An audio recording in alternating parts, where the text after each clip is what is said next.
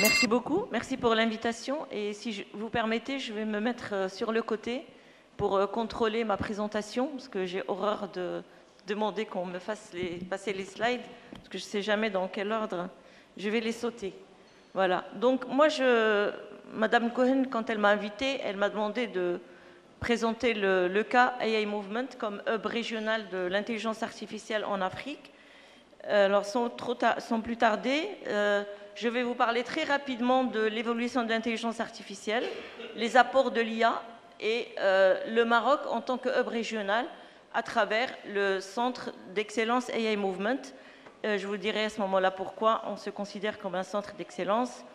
Et puis, euh, en fonction du temps qui me reste, je vais parler de l'éthique à l'intelligence artificielle responsable, puisque je défends l'idée qu'une IA éthique, c'est bien, mais ça ne suffit pas et euh, vous, vous n'allez pas me contredire, messieurs les juristes, il faut des cadres réglementaires pour renforcer la loi et l'utilisation de l'IA. Et puis après, je conclurai avec quelques exemples. Euh, nous sommes un centre de, recherche et de technologie, donc je conclurai par un ensemble d'exemples d'outils que nous développons au service du développement durable du continent africain. Alors, l'évolution de l'intelligence artificielle, tout le monde en parle, elle existe depuis 1942, euh, donc ça fait juste 80 ans que l'IA existe. Bon, elle arrive, euh, elle, fait son chemin petit à petit, mais il y a quelques euh, nouveautés technologiques qui font que l'IA est devenue aujourd'hui quelque chose d'assez prépondérant et d'utiliser dans tous les domaines avec diverses et diverses applications. le premier point, c'est la puissance de calcul. Lorsqu'on a fait le premier réseau de neurones en 1942, il est resté dans le placard, dans un tiroir, parce qu'on ne pouvait pas l'exécuter.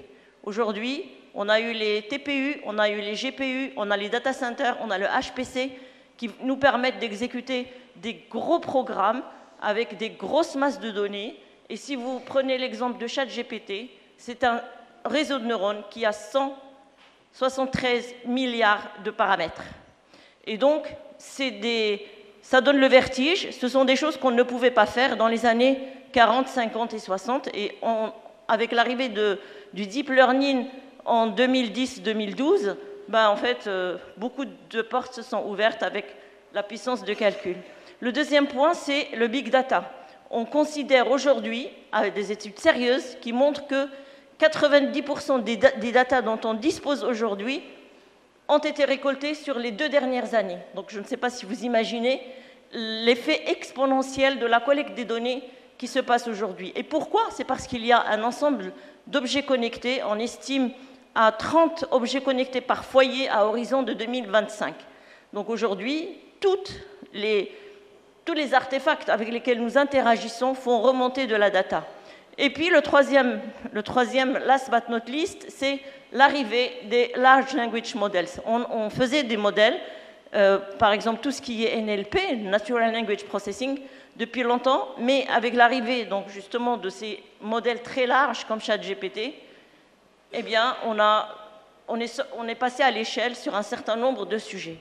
Donc la, concomitance de ces trois éléments a fait que bah, l'IA, c'est devenu quelque chose de pervasif un peu partout dans votre maison, dans votre foyer, dans votre frigo, dans votre téléphone, dans votre portable, et bientôt dans notre cerveau, et dans notre corps, puisqu'aujourd'hui, on, arrive aussi à pluguer des puces intelligentes pour certaines thérapies. Alors, sans trop passer trop de temps là-dessus, je dirais que dans le domaine de l'intelligence artificielle, vous allez avoir quatre grandes approches.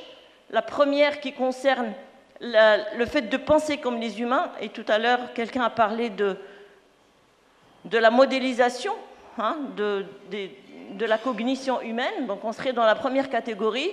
La pensée rationnelle, c'est cette pensée idéalisée à base de logique qu'on va retrouver dans, par exemple, les, modèles d'aide à la décision. Si vous voulez octroyer un crédit bancaire, vous allez vous situer, vous êtes une banque, vous allez vous mettre dans un cadre de rationalité économique.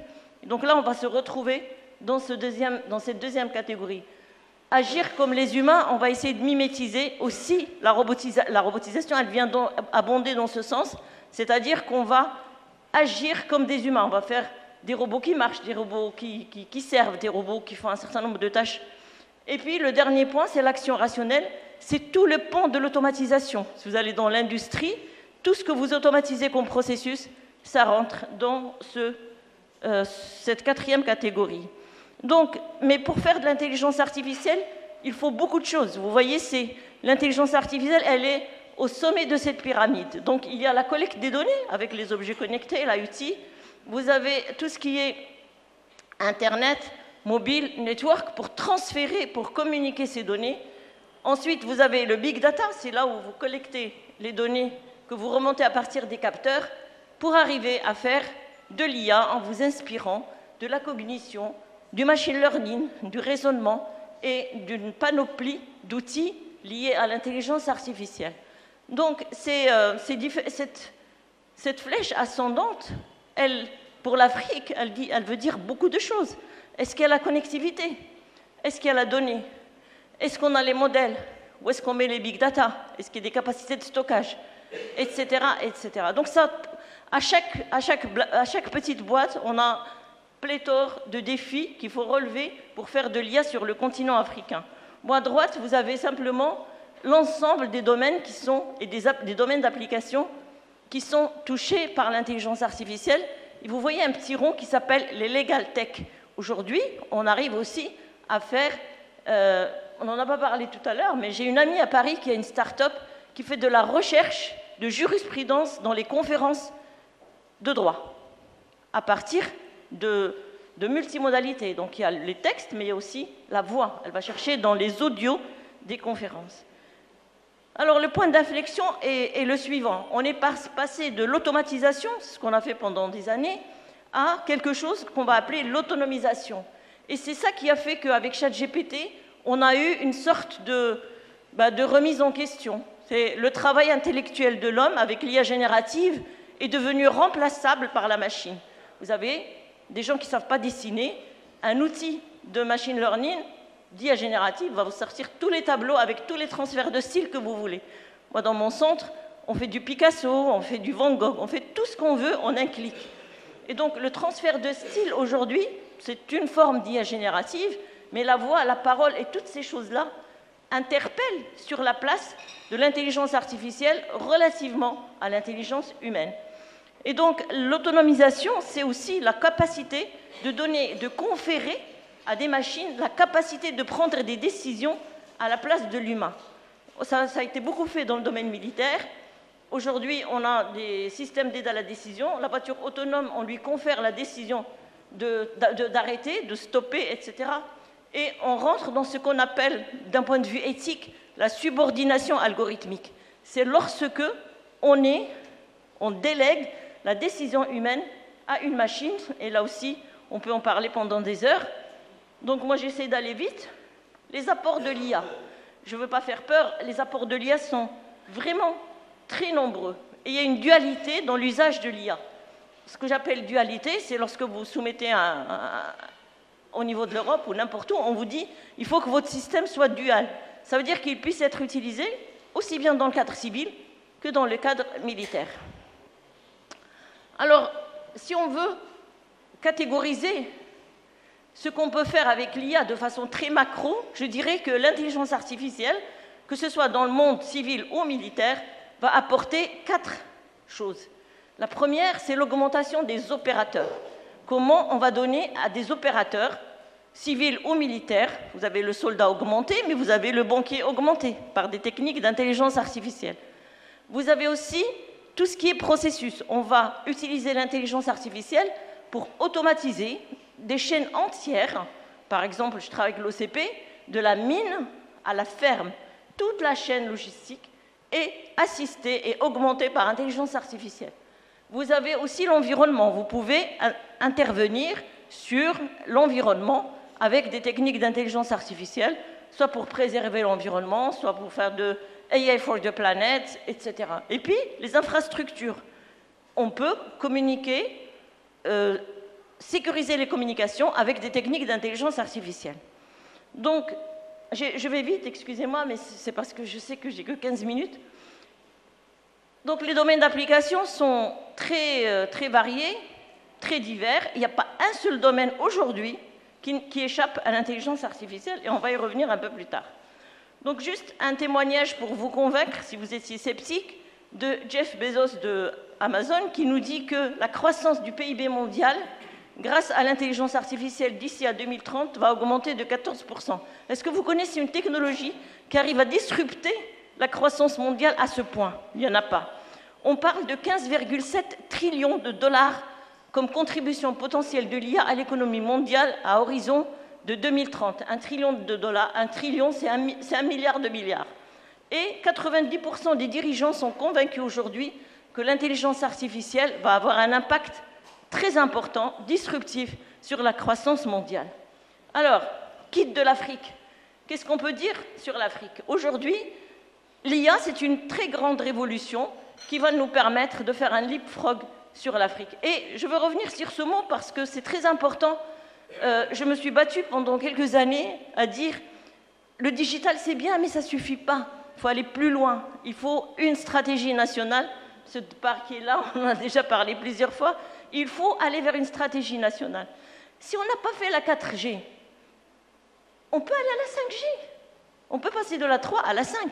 On n'a pas besoin de faire toutes les étapes comme tout le monde, de recommencer. Et donc, pour moi, le digital, c'est très important. Mais aujourd'hui, il y a urgence à se mettre à l'intelligence artificielle. Et je vais vous donner des exemples pour vous montrer que le digital ne règle pas certains problèmes. On ne les règle qu'avec l'intelligence artificielle. Alors, il y a plusieurs initiatives. Hein. Je peux vous les énumérer pendant trois heures. Des initiatives en Afrique. Euh, par exemple, l'Afrique du Sud, qui définit une feuille de route pour une stratégie africaine. Le Kenya, le, Bénin, qui a défini sa stratégie nationale. Bon, il y a vraiment beaucoup, beaucoup d'initiatives, très parcellaires, par-ci, par-là, sur le continent. Mais ce qui est certain, c'est qu'il y a une conscience du besoin de stratégie nationale et africaine. Et ça, on peut s'inspirer de ce qui s'est passé en Europe. Quand la Commission européenne a dit, bon voilà, il faut faire une stratégie européenne, quitte à ce que chacun dans son pays, dans les 27 pays de l'Europe, définisse sa stratégie, euh, l'améliore, l'adapte, etc. Et donc, au niveau de l'Afrique, on est de nombreux acteurs aujourd'hui à dire qu'il est très important d'aller vers quelque chose d'assez fédérateur sur le continent. Alors, euh, il y a l'UNESCO qui accompagne beaucoup ce qui se passe au niveau de l'IA sur l'Afrique. Et alors on peut se poser la question au Maroc, et là je vais avoir un petit biais, qui est celui de l'université que je connais, donc mon université, qui est l'université VI Polytechnique. Pourquoi? Parce que, un, avec le M6P, c'était une, des premières initiatives au niveau africain en 2018 qui a, défini, qui a fait la déclaration de Ben Gurir pour introduire euh, l'intelligence artificielle sur le continent. L'UM6P a aussi investi dans le plus grand data center d'Afrique, Jusqu'alors, c'était l'Afrique du Sud qui détenait le plus grand data center. Et quand l'Université Mohamed VI a, mis, euh, a investi dans ce nouveau data center, donc 3,1 pétaflops, c'est le plus grand, bon, c'est pas énorme, mais c'est le plus grand aujourd'hui sur le continent. Et puis, il y a euh, la création du centre AI Movement en mars 2021, qui est devenu, en l'espace de deux ans, un centre de catégorie 2 de l'UNESCO. Alors, les centres de catégorie 2, c'est pas comme classe 2, classe 1. C'est simplement, ça veut dire, parce qu'on m'a déjà posé la question, ça veut dire qu'on garde la gouvernance au niveau de l'État marocain. D'accord? Donc c'est la même chose que classe 1, simplement classe 1 c'est géré par l'UNESCO et classe 2 c'est géré par le Maroc. Alors, je ne vais pas vous passer toutes les vidéos, mais je pense que celle-là, elle est intéressante.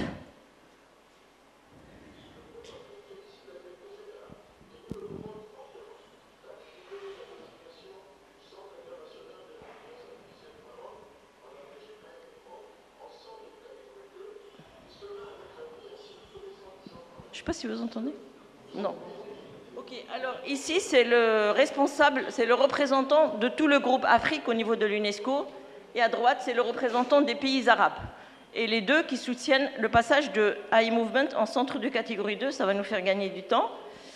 Euh, ici, vous avez une communication de l'UNESCO qui déclare AI Movement comme centre de catégorie 2 en disant que 194 euh, États membres ont été euh, d'accord pour déclaré AI Movement centre de catégorie 2. Donc en fait, ça veut dire quoi? Ça veut dire que nous, on va faire des actions, on va développer des programmes qui sont alignés avec la vision de l'UNESCO sur le développement durable. Alors, je vais passer de l'éthique à l'IA responsable. On parle beaucoup d'éthique, on parle aussi d'éthique washing. Tout le monde veut faire de l'éthique pour se dédouaner un petit peu. Euh, donc, moi, je pense que l'éthique, c'est bien, ça ne suffit pas, il faut de la régulation. Les deux sont complémentaires. Et euh, pour faire de l'IA responsable, il faut avoir une bonne gouvernance de l'intelligence artificielle pour faire court. Donc, euh, juste pour vous dire qu'il y a 117 initiatives hein, entre 2015 et 2020 sur l'éthique de l'intelligence artificielle. On s'y perd un peu. Euh, peut-être les, recommandations les plus visibles sont celles de l'UNESCO, il y a deux ans, qui, ont obtenu quand même l'agrément de 113, 213 États membres. Mais là encore, pour arriver à, mettre tout le monde autour d'une table et avoir un consensus, il fallait euh, trouver un dénominateur commun. Donc, quand on va après appliquer ces, principes éthiques quelque part dans un pays, eh ben, il faut s'accommoder avec la culture locale, il faut s'accommoder avec les règles locales, etc. Mais c'est intéressant, en tout cas. Et euh, moi, ce qui m'intéresse, c'est la gouvernance de l'intelligence artificielle. Nous avons créé un master exécutif AI Governance and Practice, qui marche très très bien, pour dire que maintenant qu'on a sous la main l'intelligence artificielle, il faut faire attention à un certain nombre d'enjeux, que moi je répertorie en nombre de huit. Donc les enjeux éthiques en premier, mais aussi les enjeux de la réglementation, les enjeux de la gestion des données, tout ça, ça se, ça se complète. Hein. Les enjeux de l'acceptabilité sociale, il ne faut pas qu'on oublie qu'il y a des gens qui qui sont complètement perdus quand il s'agit de technologies de pointe. On a parlé pendant des années de la rupture euh, informatique, numérique. Ben là, il va y avoir une belle rupture d'intelligence artificielle et on n'est pas, pas préparé. Hein. C'est une infime minorité de la population qui est capable de comprendre ce qui se passe. Euh, faute d'y avoir été préparé. La responsabilité, les enjeux de la responsabilité, je vais revenir dessus. Les enjeux de l'impact sur l'emploi, et là aussi, il y a plein de choses à dire. Hein. Euh, on sait qu'aujourd'hui, euh, enfin, on sait, il y a des études de Gartner justement qui disent que 97 millions d'emplois vont apparaître contre 85 qui vont disparaître. Quand vous regardez la liste des emplois qui apparaissent et de ceux qui disparaissent, vous vous rendez bien compte qu'ils ne vont pas apparaître au même endroit et ils ne vont pas disparaître au même endroit. C'est-à-dire, euh, les pays du Nord vont être largement favorisés parce que c'est des, métiers très techniques. Regardez, il y a 10 ans, avant le RGPD, DPO, personne ne connaissait. Maintenant, il y a des DPO dans toutes les entreprises. Est-ce que nous, au Maroc, on a des gens qui vont être capables d'auditer les algorithmes en regardant le AI Act? Combien? 0,005% Qui va faire ça? Si on doit faire des algorithmes qu'on veut exporter à l'international, ben, il va falloir qu'on s'y mette les enjeux de l'interopérabilité et les enjeux de la transparence. pour des questions de, disons, de, fairness, d'équité, d'égalité, il faut être en mesure d'expliquer. Il faut que les algorithmes soient transparents. Qui est capable aujourd'hui d'expliquer les algorithmes qui sont des boîtes noires pour beaucoup d'entre eux? Ben, Pas beaucoup, pas grand monde. Donc il y a des vrais enjeux liés à la gouvernance de l'intelligence artificielle. Pour revenir à la, question juste de la responsabilité, je ne vais pas les passer tous les huit. Vous avez l'éthique et vous avez les aspects juridiques, les lois et les réglementations qui doivent suivre les principes éthiques qui viennent nous rappeler des questions de justice et de responsabilité morale. Qui est concerné? Tout le monde. Les utilisateurs, les développeurs et les entreprises qui déploient ces algorithmes. Alors, notre vision au sein de AI Movement, c'est de faire de l'asservissement de l'intelligence artificielle pour la réalisation des objectifs de développement durable dans un cadre éthique et responsable. Euh, quand on dit ça, on regarde tous les objectifs de développement durable, qui sont au nombre de 17, en les décortiquant, on trouve qu'on a 79% de ces objectifs de développement durable qui peuvent être améliorés ou atteints grâce à l'intelligence artificielle. Et je vais vous balayer un peu quelques exemples que nous développons au sein, au sein du centre. Il n'y a vraiment pas moyen d'avoir le son Non? Donc, les premiers travaux qu'on a faits, c'était dans un cadre un peu contractuel, c'était de travailler sur l'imagerie satellitaire pour des questions euh, de, cartographie de la pauvreté dans des zones, par exemple les zones qui s'étendent, les bidonvilles, etc. Donc là, on est en plein dans l'objectif durable numéro un pour euh, enrayer la pauvreté. Euh, l'objectif, l'ODD numéro 5, c'est tout ce qui est Women Empowerment, Gender Equality and Building Capacities sur le sur le continent africain. Et donc, euh, ici, ce que vous voyez, c'est un, ensemble d'actions, de programmes phares que nous avons signés avec l'UNESCO pour. Euh, typiquement, là, par exemple, c'est. On, a accueilli, on, forme 150 femmes entrepreneurs, euh, on les accompagne de la formation jusqu'à l'incubation et la levée de fonds, donc sur place au sein de AA Movement. Euh, bon, voilà, l'égalité des sexes, les activités, d'autres activités. On travaille beaucoup sur les OCR et puis euh, associé aux Large Language Models pour l'interprétation de documents. Et ça, c'est un, exemple intéressant. Euh, en fait, pourquoi on a fait ce projet? Parce que on s'est rendu compte, bon, je vais laisser, parce que de toute façon, on n'entend pas, donc je peux parler en parallèle.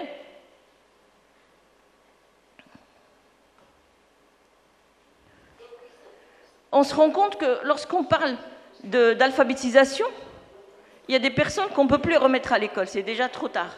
Et donc il faut trouver des solutions qui vont nous permettre d'accompagner des personnes qui restent sur le bord de la route. On entend bien hein? Ça va?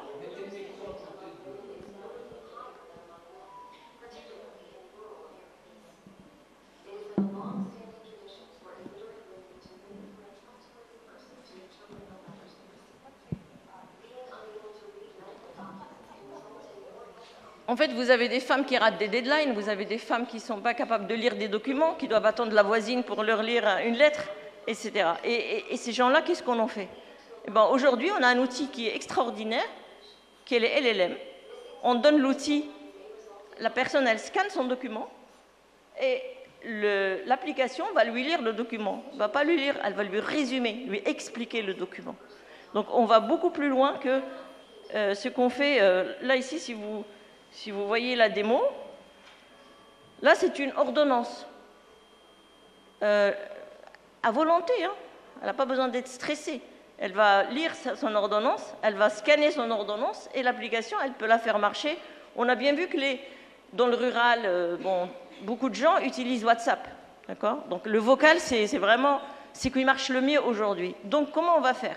Ben, On travaille sur le texte dans une langue donnée.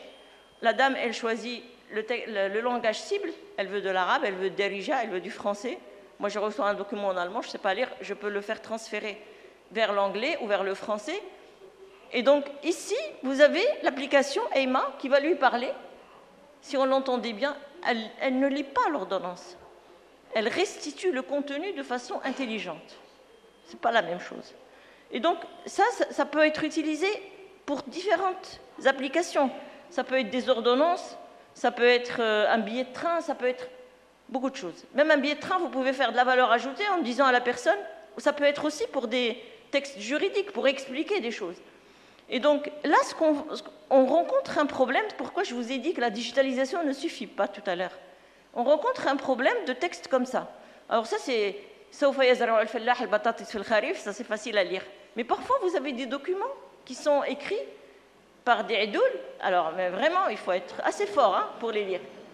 Et alors, comment est-ce qu'on fait? Il n'y a pas deux idouls qui écrivent pareil. D'accord? Même entre eux, ils ne sont pas d'accord en général, s'ils vont de pair. Et donc, qu'est-ce qu'on fait? On veut digitaliser.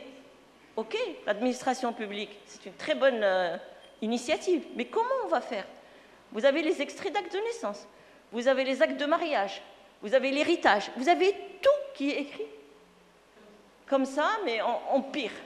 D'accord? Eh bien, avec, on, travaille là-dessus, et avec, le, avec du machine learning, avec des OCR, avec des tas de techniques, que je ne vais pas détailler ici, on arrive petit à petit à générer des choses qui sont digitalisables. Ça veut dire qu'ils sont numérisables. Vous pouvez les mettre dans une machine, et après, c'est à vous de lancer tous les algorithmes de recherche, de comparaison, etc. dessus. Voilà, ici c'est les ODD numéro 11, c'est plus euh, lié à la Smart City. Donc là, ce que vous voyez, c'est une optimisation euh, du fuel, de l'argent, du temps, etc. Euh, on n'a plus besoin de faire le tour de la ville, on a tout sur place, on a des capteurs qui nous remontent les informations et on est capable de traiter de façon intelligente et optimiser surtout. Ici, en l'occurrence, c'était sur la ville, verte de Bengale, tout ce qui est déchets. Bon, on a d'autres choses liées à l'industrie avec l'OCP, je vais passer vite. Mais il y a un ODD qui, m'est particulièrement cher, c'est celui de, l'éducation. Alors, nous, on fait plusieurs types de, formations. Donc, on fait des cursus spéciaux. Je vous ai dit, on fait un master exécutif AI Governance and Practice, parce qu'on veut avoir, on est conscient qu'il faut avoir une double compétence. Une compétence technique et une compétence euh, pour comprendre les textes et les lois qui vont arriver, qui vont nous tomber dessus. D'accord? Donc ça, c'est tout ce qui est la gouvernance dont j'ai parlé tout à l'heure de l'intelligence artificielle à travers les huit enjeux. La deuxième chose, c'est tout ce qui concerne les enfants. Moi, je crois qu'aujourd'hui, il faut former les 8-14 ans. Et donc, on a lancé un master junior pour les 8-14 ans qui marche du tonnerre. Limite, il marche mieux que le premier. Et, euh, et, puis, on a des cursus spéciaux, des formations un peu particulières. Donc, je vais vous montrer juste le master junior que nous avons lancé sur une petite promotion l'année dernière pour faire une preuve de concept, mais aujourd'hui on va le généraliser. Donc on a deux vecteurs de généralisation. Il y a le rural qui intéresse la fondation OCP, donc dans les écoles. Bon, et il y a les, lycées marocains, enfin c'est 8-14 ans, donc c'est un peu la fin de l'école primaire et le collège. Pourquoi? Parce qu'en fait, ce sont les futurs ingénieurs de demain. Dans 4 ans, si j'ai 14 ans aujourd'hui, dans 4 ans, je suis à l'université. Et donc ça va très très vite, on est déjà à la deuxième cohorte. Alors qu'est-ce qu'on leur apprend? On leur apprend à coder, mais pas que, à faire de la musique, donc de l'IA générative. On leur apprend aussi euh, des choses autour de l'éthique et on les sensibilise aux, problèmes de cyber, euh, le cyberharcèlement, le cyber, la cybersécurité, etc. sur Internet.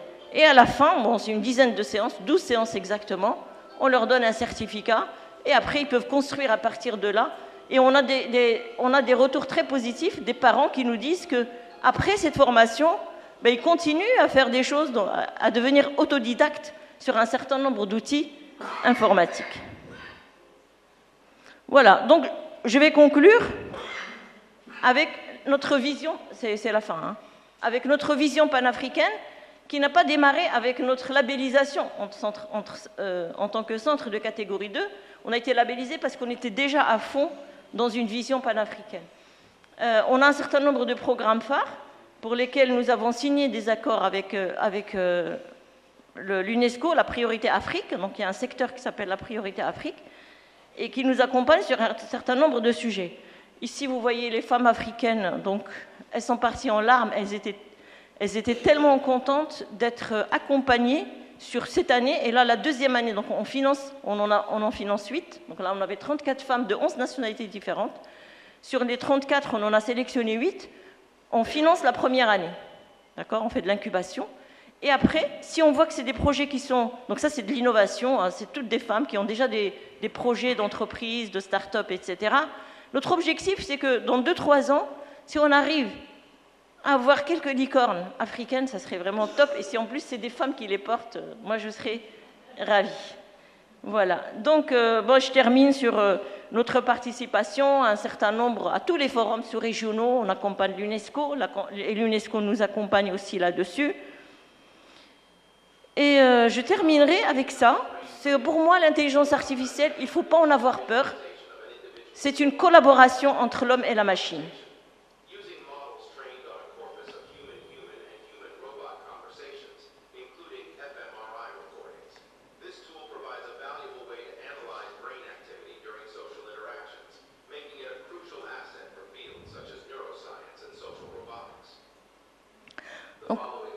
Donc là, c'est un exemple de mariage entre les neurosciences et l'intelligence artificielle. Et ça permet de, traiter un certain nombre hein, de, pathologies. Notamment, c'est prouvé aujourd'hui que ces, robots sociaux qui parlent sont capables d'échanger avec des enfants qui sont en difficulté cognitive, ou bien des enfants autistes, etc. Donc, je ne veux pas prendre plus de temps que ce qu'il m'est alloué. Donc, je m'arrête là et je, voilà, je termine en disant que l'intelligence artificielle, c'est très bien.